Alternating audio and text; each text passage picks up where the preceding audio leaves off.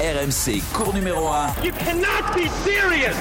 That ball was on the line. Ça sort, c'est fini. La France remporte la Coupe Davis. Vamos Anthony Reich. Bonjour à tous, bienvenue dans cours numéro 1, le podcast tennis d'RMC à retrouver évidemment sur toutes les plateformes de téléchargement. Et si vous aimez nos podcasts, abonnez-vous hein, sur les différentes plateformes pour ne rien louper de ces prochains épisodes. Après 11 jours de saga mondiale, on ne pouvait pas ne pas en parler. Novak Djokovic a perdu son combat face aux autorités australiennes et a dû rentrer chez lui en Serbie. Pas de potentiel 21e sacre en Grand Chelem pour le numéro 1 mondial dont le reste de la saison est fortement en suspens. Euh, nous allons euh, décortiquer évidemment toutes les conséquences pour Djokovic et le circuit mondial de ce Djokogate, on peut peut-être l'appeler comme ça, avec la Dream Team tennis d'RMC. Lui a participé 8 fois à l'Open d'Australie et il n'en a jamais manqué une édition dans sa carrière à partir du moment où il y a participé euh, avec comme meilleur résultat un troisième tour honnête face à Andy Murray. Salut Florent Serra. Salut, bonjour à tous. Et pour la deuxième année consécutive, il est triste. Pandémie oblige, il rate l'Open d'Australie et a tronqué son Bermuda vert et ses claquettes pour son col roulé parisien. Salut Eric Salio. Bonjour à tous, mes tongs prennent la poussière, je vous le confirme. Allez, cours numéro 1, épisode 73, c'est parti. Novak Djokovic quitte le bureau de ses avocats sous l'œil des caméras. Je vais servir à rien là. Vaut peut-être mieux que je reste avec le taxi au cas où ça tournerait mal, comme la dernière fois. Puis on apprend à l'instant que la Cour de justice australienne a rejeté le recours de Novak Djokovic contre son expulsion. J'ai rien compris. Cela veut dire que le Serbe ne jouera pas l'Open d'Australie et sera expulsé du territoire australien. Voilà Là c'est pro Là je comprends C'est pas une bonne nouvelle, c'est un tournoi qui est, qui est sous le choc. Euh, on parle là du, du numéro un mondial, du nonuple vainqueur, tenant du titre. Un garçon qui pouvait aller chercher un 21e chelem. Prenez votre sac, allez récupérer votre flambeau. Quelque part, c'est bien que ça s'arrête parce que ça devenait un feuilleton euh, toxique. Novak Djokovic, La tribu réunifiée a décidé à l'unanimité de vous éliminer et leur sentence est irrévocable. Je m'en vais. Et bravo pour cette production à Maxime Abolin, Geoffrey Charpille et toutes nos équipes. Évidemment, Novak Djokovic euh, a été le centre de l'actualité mondiale de ces derniers jours. Messieurs, tout d'abord, une première réaction. On va pas épiloguer longtemps parce que maintenant c'est fait, c'est acté, on le sait. hein. Le numéro mondial ne participera pas à cet Open d'Australie. Mais Florent, voilà ton sentiment sur, euh, sur ce dénouement. Bah, sur, le, sur le tournoi, euh, pour le tournoi, on va dire, je suis un petit peu déçu, mais comme beaucoup de monde, parce que on attendait de voir est-ce que ça allait donner, est-ce qu'il allait passer sur son tournoi préféré devant les autres, Novak Djokovic? Après, euh, le contexte, on en a parlé. Euh, J'ai rien contre Djokovic, au contraire, moi je l'aime plutôt bien, toujours plutôt sympathique. Après, on l'a dit, il y a des dates à respecter, il y a des règles à respecter, et voilà, je trouve qu'il a voulu, euh, bah, il a voulu, c'est un choix hein, de ne pas se faire vacciner, c'est un choix d'aller en Australie, mais fallait s'attendre. Ça pouvait arriver, c'est arrivé. Donc, Il a joué, euh, il a perdu. voilà, il, a perdu. Donc, euh, on va voir surtout où il va reprendre parce que euh, maintenant il y a d'autres interrogations et euh, son 21e titre, on va voir où On va, il va aller le chercher. On va décortiquer, essayer de trouver justement les potentiels euh, euh, idées pour euh, voir Novak Djokovic rejouer en 2022 avec Mhm. les, les contextes sanitaires. On en reparlera tout à l'heure. Eric, tout d'abord, bon, on le sait, hein, clairement, la- l'ambiance à Melbourne et puis aussi dans le- sur le circuit, dans le vestiaire, euh, ça a changé beaucoup de choses quand même, hein, cet épisode de Djokovic. hein. Ouais, mais je rebondis sur ce que, ce que vous disiez à l'instant. Euh, il a joué, il a perdu. Mais moi, j'ai quand même le, le sentiment profond qu'il il a joué en, en ayant, euh, au départ de, de l'Espagne, donc euh, Le feu vert. deux as, quoi. Il avait deux as euh, dans son jeu. Pour lui, il n'y avait, y avait aucune chance que, que ça ne passe pas. Donc, euh, il y a des zones d'ombre, on est d'accord. Euh, il y a des responsables, j'espère, qui vont peut-être pas se découvrir, mais je pense qu'on on aura des, des réponses à la fin de l'Open d'Australie. Je pense qu'il y, a y aura des, des démissions ou des départs un peu euh, arrangés parce que euh, tout n'est pas clair. Maintenant, il y, a, il y a une autre question qui se pose, effectivement. Est-ce que l'ATP va se pencher sur le problème de Novak Djokovic? Parce que on a vu qu'il y a eu pas mal d'enquêtes journalistiques, notamment euh, des Allemands très férus d'informatique qui, qui- ouais, qui affirment que le, le test PCR fourni dans le dossier, donc à la douane, à l'immigration par Novak Djokovic, serait un, un faux grossier. Et ça, ce serait grave. Ça, ce serait grave, parce que si l'ATP fait son job, c'est trois ans de suspension pour Novak Djokovic. Donc, euh, effectivement, là, on est, on est sur l'Open d'Australie, donc il y aura, il y aura peut-être un nouveau vainqueur, euh, enfin même assurément. euh, Un non, nouveau Nadal- numéro 1, peut-être. Non, un nouveau vainqueur, pas forcément, parce que Nadal, Nadal est encore là. Il y aura peut-être un nouveau numéro 1 Ouais. à, à l'issue de ce- cette épreuve. Ouais, on en Pas le parlera. 31, parce que bon, bref. Mais il faudra voir plus tard. ouais, il y aura peut-être des comptes à rendre. Et justement, on, a quand même senti au fur et à mesure des jours, c'est chez certains joueurs, notamment Rafael Nadal, un agacement de, toute cette histoire et que du coup, le, bah, sportif était totalement occulté, Florent. Oui, parce que tu n'es pas centré euh, totalement sur le tournoi. Alors après, les joueurs sont assez euh, expérimentés pour euh, faire abstraction de- de tout ça et puis se centrer sur leur match et sur leur préparation. Mais c'est vrai que depuis un petit moment, euh, on parle beaucoup d'extra-tennis et on parle plus trop de, tennis en lui-même, de jeu. Donc c'est surtout ça. Donc euh, tout à l'heure, je regardais même euh, le, le- le tableau. Bon, il faut, se mettre dedans en ce moment. Je trouve qu'on a du mal à se lancer. Il y a eu quelques beaux matchs, mais on a eu du mal à se lancer dans le, début de, cette saison, dans le début de cette Open d'Australie, alors qu'il y a quand même des, bonnes choses et qu'on a beaucoup, bien sûr, après c'est le numéro un mondial, on a plus parlé politique extra-tennis que, vraiment pourquoi on est là pour parler tennis. Donc, euh, Oui, oui, c'est sûr, mais le, cas de Djokovic a, a clivé, ah oui, a, a vraiment lancé les débats au sein du vestiaire. On va d'abord écouter euh, Rafael Nadal justement sur son opinion, parce qu'il a, il a fait plusieurs sorties sur le cas euh, Djokovic, l'affaire Djokovic, et après Eric, euh, on, on prend ton sentiment, on écoute Rafael Nadal. L'Open d'Australie est bien plus important que n'importe quel joueur, car les joueurs, eux, ne sont que de passage et d'autres prendront la relève. Ça vaut pour Federer, Djokovic et moi-même, bien sûr. Je respecte Novak, même si je ne suis pas d'accord avec beaucoup de choses qu'il a faites ces deux dernières semaines.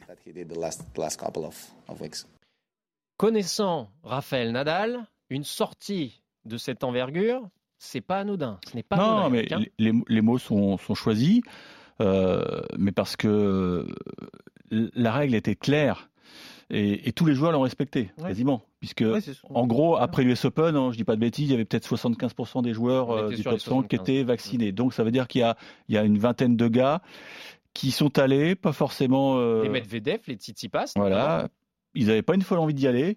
Mais voilà, ils sont allés au centre de vaccination et euh, ils ont reçu les, deux doses. Donc, euh, eux ont respecté la règle et le sentiment, c'est que il y a le, patron, il a voulu passer par, euh, par un trou de souris. Euh, c'est pas clair tout ça et ça, ça, ça, a pollué tout, tout l'avant-tournoi, puisqu'il faut quand même préciser que d'habitude, le- les joueurs aiment bien savoir quand est-ce qu'ils jouent. Là, d'habitude, le programme, il sort le samedi en Australie. Là, ils ont attendu le dimanche, 16h. Donc, les, les- les joueurs attendaient dans leur chambre d'hôtel pour savoir à quelle heure ils jouaient. Est-ce qu'il fallait réserver un, un créneau d'entraînement? Euh, ils, étaient suspendus à la, décision du, à la décision du juge. Donc, finalement, Tennis Australia a sorti le programme. Et une heure et demie après, le verdict tombé. Donc, euh, et la conséquence, c'est qu'ils ont dû légèrement modifier le tableau. Mais le tableau est totalement pas totalement, mais il est déséquilibré. Partie, il n'est ouais. pas qu'un d'habitude, puisque le 1 est remplacé par un pauvre Lécluseur qui a déjà pris la porte d'ailleurs. Donc, euh, non, ça a pollué tout, tout l'avant-tournoi. Et, on l'a bien senti. Et, Nadal, pas dire qu'il est l'ambassadeur, il était devenu l'ambassadeur des, joueurs, mais il y a eu un seul soutien parce que Nick Kyrgios, lui, ça lui a arraché le cœur parce que lui, il a un cœur euh, différent des autres. Il a vu les conditions de détention de Novak Djokovic, ça l'a énervé. Et je précise, parce que ça n'a pas été. euh, on n'a pas beaucoup insisté là-dessus. Il y a, il y a une joueuse tchèque qui a, qui a dû rentrer au pays aussi, Oui, Vorakova. Oui, bien sûr. Et elle a Après déclaré avoir quand joué même. un premier temps. Ouais, après avoir joué un double, et elle a déclaré dans la presse, dans sa presse locale, que quand même, quand elle est repartie euh, à l'immigration, on on lui a demandé de se déshabiller, quoi. Moi, je trouve que là, c'est l'Australie ne sort pas grandie de de ce de ce, je vais pas dire un fait divers, mais de, de cette affaire Djokovic, parce que ça ça montre que c'est un pays qui est même si c'est un magnifique pays, Ouais. mais c'est une île continent, et voilà, on n'y rentre pas comme on veut, ça on le savait. Mais attention, hein. Moi, j'avoue que je- quand j'ai lu cette, euh, cette interview de Vorakova, on m'a déshabiller, mais, mais quoi, c'est pas, c'est pas une criminelle. En plus, la fille, elle, rentrée dans le pays, donc elle avait, elle avait ses papiers. Et Djokovic, bon, bah, on va pas le plaindre, bien sûr, mais il a passé quelques nuits difficiles dans un l'équivalent d'un Formule 1. Ouais, ça n'a pas été simple. Ça va laisser des traces, ça va laisser des traces. Euh, on va écouter Lucas Pouille justement sur ce sujet parce que c'est un des Français qui, a vraiment pris position, on va dire, contre Novak Djokovic. On l'écoute. Ça dépasse un peu le sportif. Euh, et, aujourd'hui, on vit, une, on vit une pandémie mondiale. C'est la responsabilité de chacun de se vacciner et, et de le faire pour qu'on puisse de nouveau revivre un peu normalement. Quand on décide de ne pas se faire vacciner, ben on n'a pas le droit de se plaindre si on n'a plus le droit de faire certaines choses. Ça fait partie du jeu. On est au-dessus de personne, euh, que ce soit Djokovic, que ce soit Nadal, Federer, euh, tous les plus grands sportifs, les plus grandes personnalités de, de ce monde. Personne n'est au-dessus et, et chacun doit assumer ses choix ça a le mérite d'être vraiment clair, hein, Florent. Oui, ouais, c'est très clair, mais c'est ce qu'on disait au début. C'était euh, sa responsabilité, c'est un choix de ne pas se faire vacciner. On respecte Djokovic, on respecte le sportif et l'homme. S'il fait ce choix-là, après, il sait que, comme dit Lucas, il sait que s'il fait ce choix-là, il y a des chances qu'il ne puisse pas jouer et qu'il et, et, reparte. C'est malheureusement ce qui, qui s'est passé pour lui. Mais oui, là-dessus, je, je, rejoins plutôt, je rejoins plutôt Lucas. Après, comme disait Eric, on n'a pas toutes les infos, mais les dates, on les connaissait. Et c'est on connaissait les dates définitives, donc il pour, euh, fallait être dans les clous pour pouvoir participer, faire la dérogation. Euh, oui, parce que la, vraie question aussi qu'on peut se poser, c'est le 10 décembre, dans sa tête, Djokovic, il y allait ou il y allait pas? C'est ça le, bah, truc. Au 10 décembre, si tu regardes les tests PCR positifs fournis aux autorités australiennes, il l'a pas positif au Covid. Qu'est-ce qui s'est passé entre le 10 et le 16 Il a eu Greg Talley, il a dit écoute, bon, moi, c'est mort pour moi. Est-ce que Greg Talley lui a gentiment, enfin, lui a il a dit écoute, euh, il reste une solution, tu la connais. Hein. Éventuellement, tu... attention, hein, je, ce, n'est qu'une hypothèse, mais tu, tu attrapes volontairement le Covid ou tu fais tout pour l'attraper et ça peut passer. Et c'est peut-être ce qui s'est passé. Sauf que c'est hors clou, c'est hors date. C'est hors date, enfin en tout cas on, ne va pas à nouveau épiloguer sur, sur ces causes-là, mais ce qui est sûr c'est qu'il va y avoir des conséquences directes très rapides euh, sur les sponsors de Novak Djokovic, puisque plusieurs sponsors, on, va les citer, euh, Lacoste, Asics, Peugeot, Ed, euh, qui, sont euh, derrière le numéro 1 mondial, se posent des questions sur la suite à donner à leur contrat, leur partenariat. Il faut rappeler quand même que Novak Djokovic, en 2021, tous ses sponsors, cette enveloppe lui rapporte plus de 26 millions d'euros au total. clairement, selon le, magazine Forbes, clairement, est-ce qu'il peut perdre des sponsors, Florent, selon toi Et toi, quand tu étais joueur, dans tes contrats sponsoring, est-ce que tu avais des clauses euh, indiquant euh, Monsieur Serra, vous perdrez automatiquement euh, votre contrat si vous ne comportez pas bien en dehors sur le terrain. Tu, as des, clauses de comportement, tout à fait. Si tu te comportes pas bien, tu dois, tu te dois de représenter la marque du mieux possible. Tu te dois de faire les sigles sur ta raquette. Si tu participes à un tournoi du Grand Chelem et que tu ne fais pas ton sigle sur le sur le cordage de la raquette, ce sont des clauses de rupture de contrat. Alors j'avais pas ces sommes-là quand même, ah parce que 26 ah millions de dollars, c'est quand même beaucoup plus que son price monnaie euh, sur une année. Donc euh, oui, mais bon, on sait que les sponsors, euh, c'est énorme. Mais oui, oui, on a des clauses de, on se doit de bien représenter la. Donc là, il y a un risque pour lui.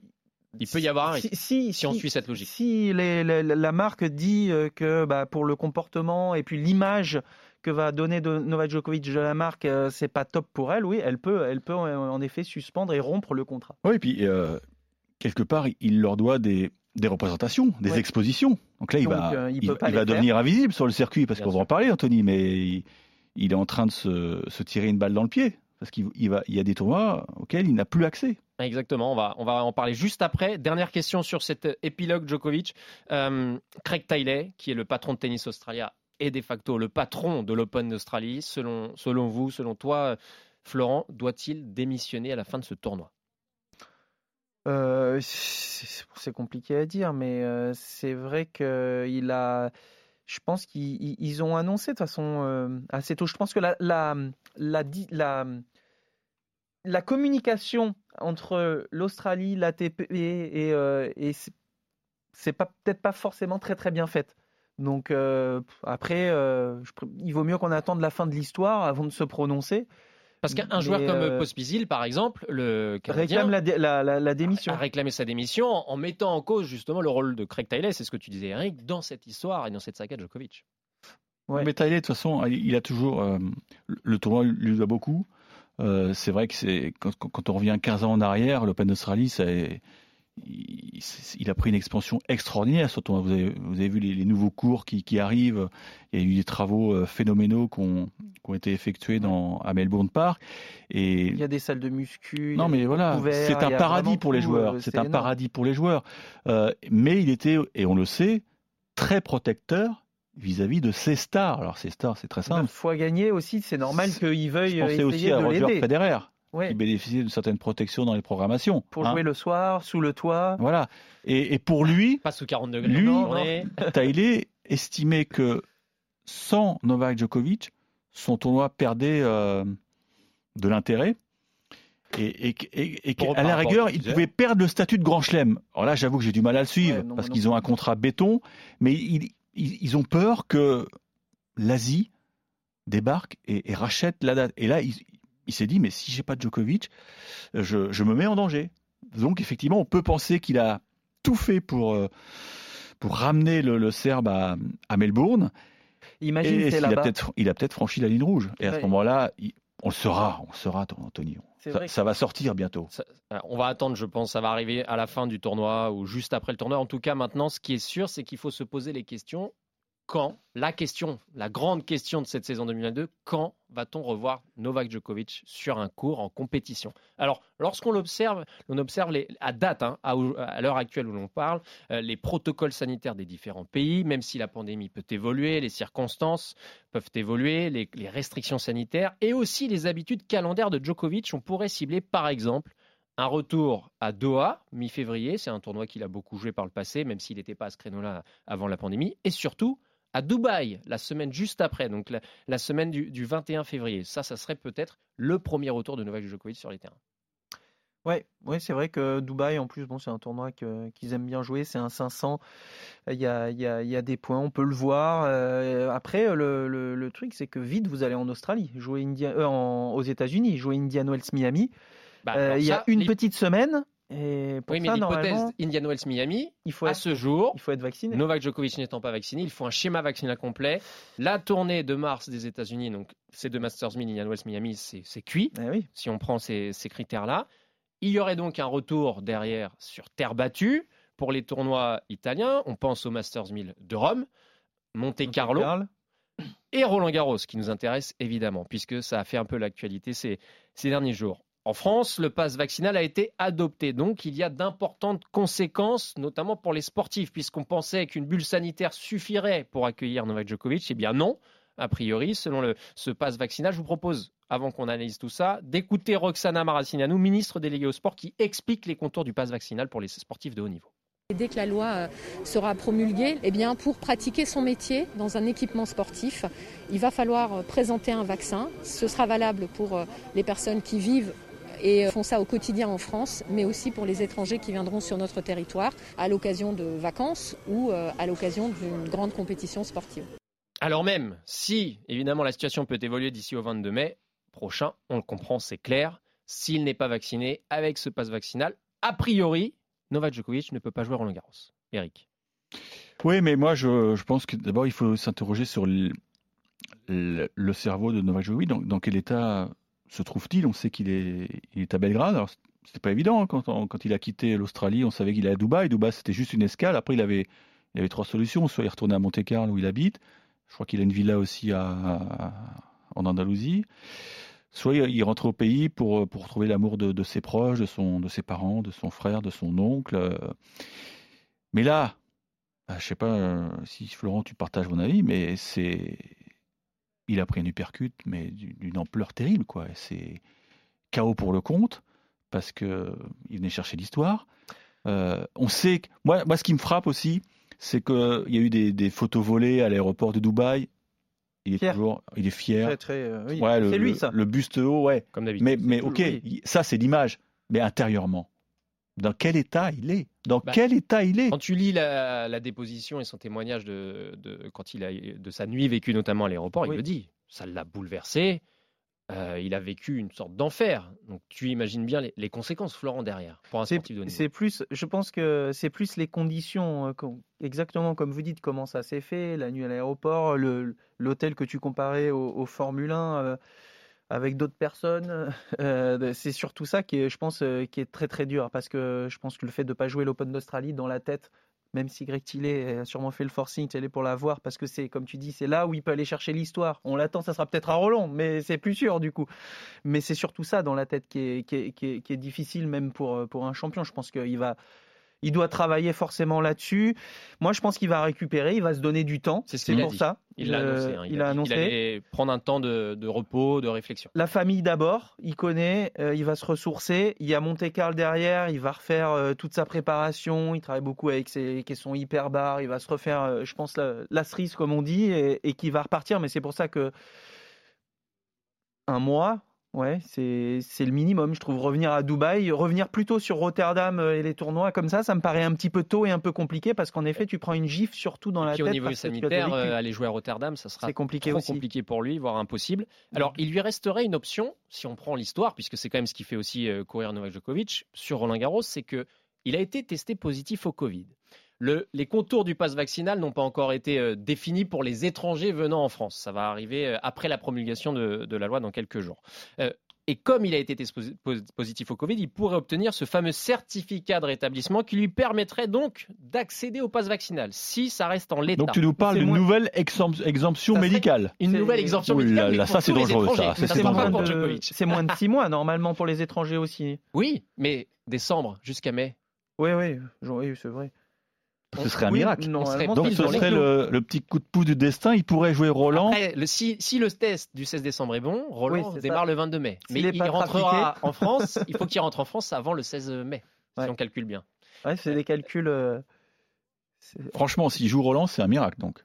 Mais il y a, il y a une porte. Il y a une porte, il y a une porte. petite porte. Après, évidemment, la solution miracle, on la connaît, c'est le vaccin. Mais, comme le disait Pierre-Hugues Herbert il y a quelques jours, euh, qui comparait le, le corps de Novak Djokovic à une arme de guerre, Florent. Est-ce que tu crois que lui qui, a- a- qui fait tout au millimètre, au milligramme, il pèse ses aliments, Ouais.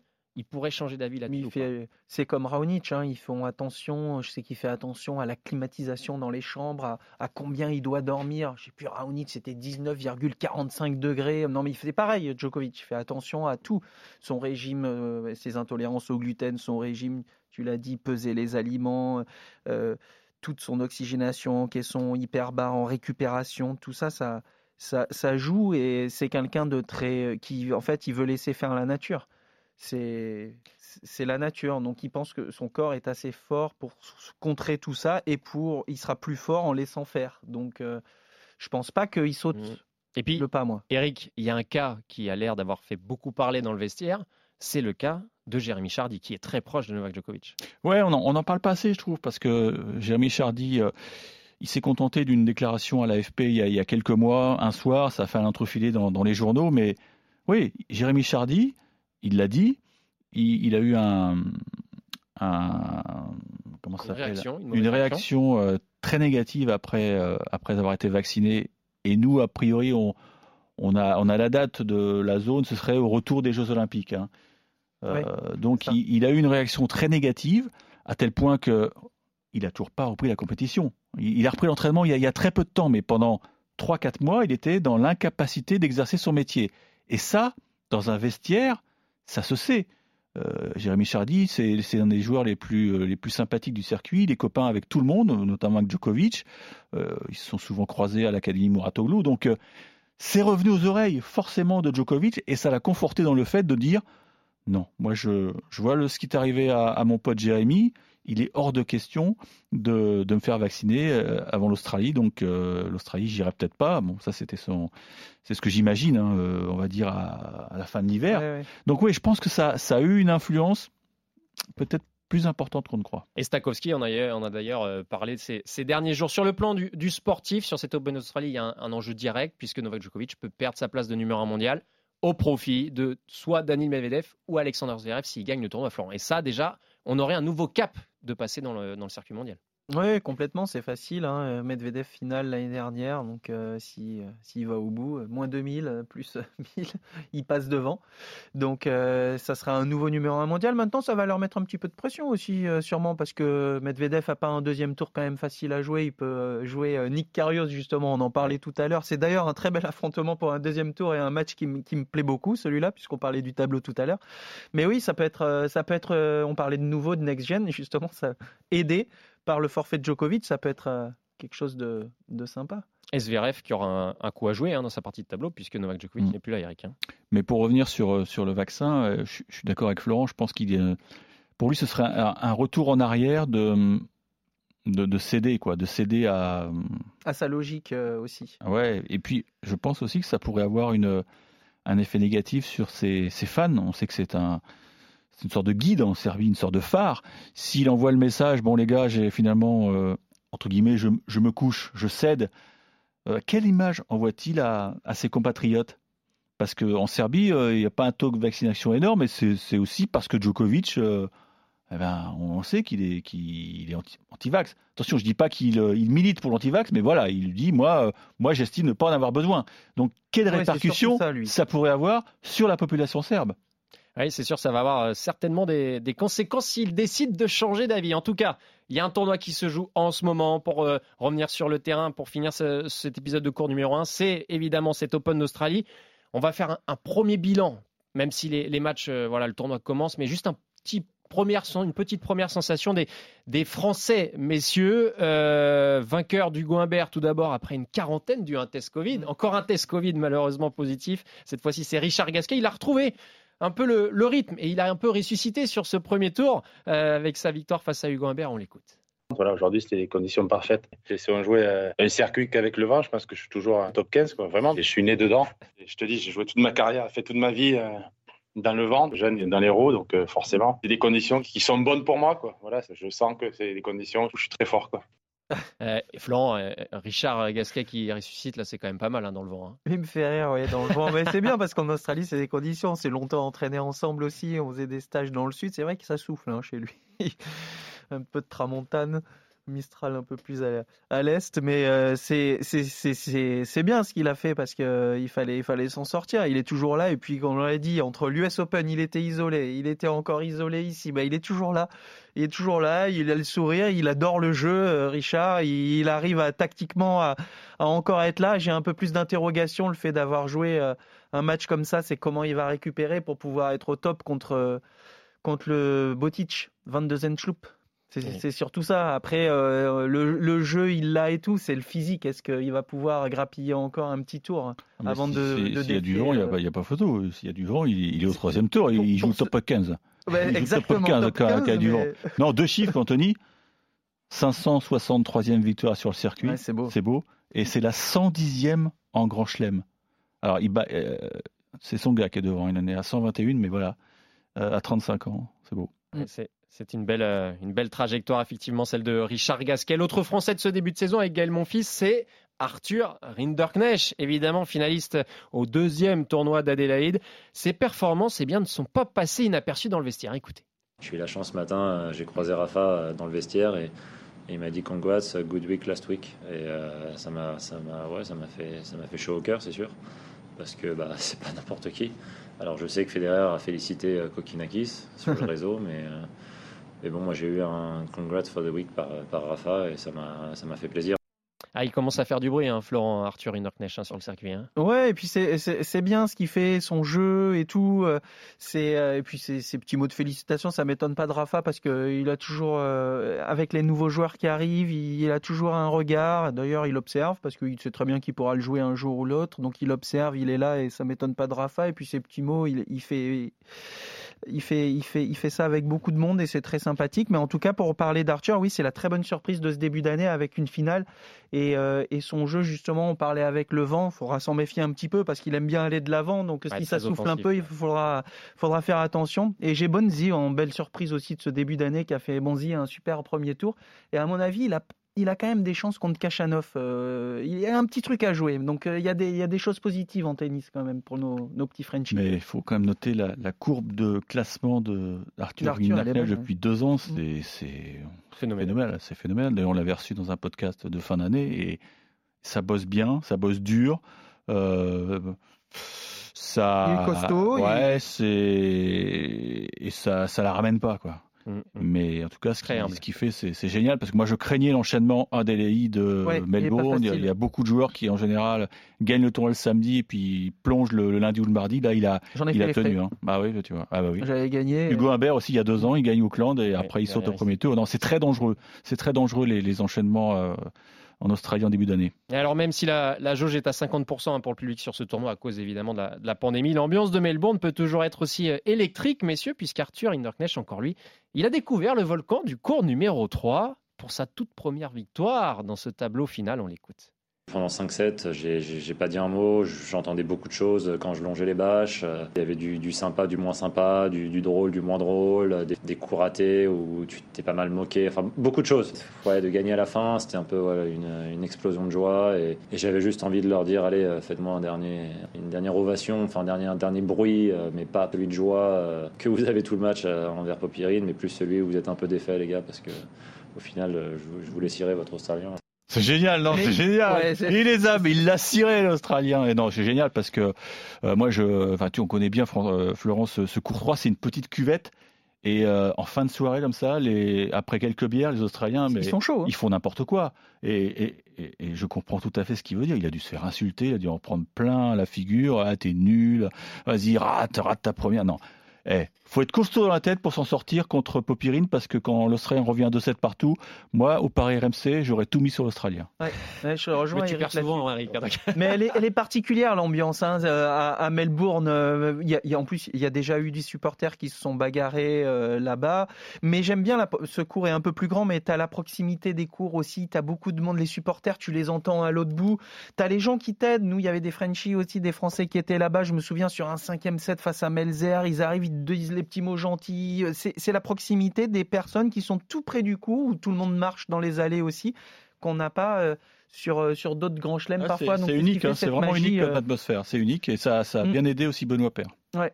Mais il a peut-être été aidé, euh, Arthur, par euh, Arthur par ses interclubs américains. Absolument. Complètement ah fou, toujours euh, très, très chaud. et puis, un dernier scoop. Eric, tu me l'as soufflé. Vous l'avez vu, évidemment, Caroline Garcia, Christina Mlevich, on reforme leur paire de doubles pour ce premier grand chelem de la saison. Attention, l'information détenue par Caroline Garcia, on l'écoute. On devait jouer ensemble à Indian West déjà l'année dernière, mais Christina avait arrêté sa carrière avant malheureusement. Euh, sa carrière. Sa carrière. Sa saison. Excuse-moi, sorry. Excuse-moi, Christina. Euh, sa saison. Bon, c'est ah, le, le coup de la déception. Oui, elle venait de perdre un match. Euh, où elle a servi pour le match. Je crois qu'elle a mené 6-4, euh, 5-3 et elle était, elle était défaite. Hein. Euh, au début de l'interview, elle était au bord des larmes. Moi, j'ai voulu l'amener sur le double pour amener un peu de sourire. Bon, moi, je pensais pas que ça amènerait ce, ce lapsus. voilà, c'est terminé pour ce, nouvel épisode de cours numéro 1. merci messieurs, merci Florent. Avec plaisir. Merci Eric. Et puis on se retrouve la semaine prochaine avec peut-être euh, des Français qui auront percé dans ce tableau de l'Open d'Australie. La Monf sera là, j'en suis sûr. Eh, Gaël Monfils, on, on le sent bien, on le sent bien. Si vous avez aimé cet épisode de cours numéro 1, abonnez-vous sur toutes les différentes plateformes pour ne rien louper du reste de la saison. Allez, ciao, ciao. Ciao, ciao. RMC, cours numéro 1.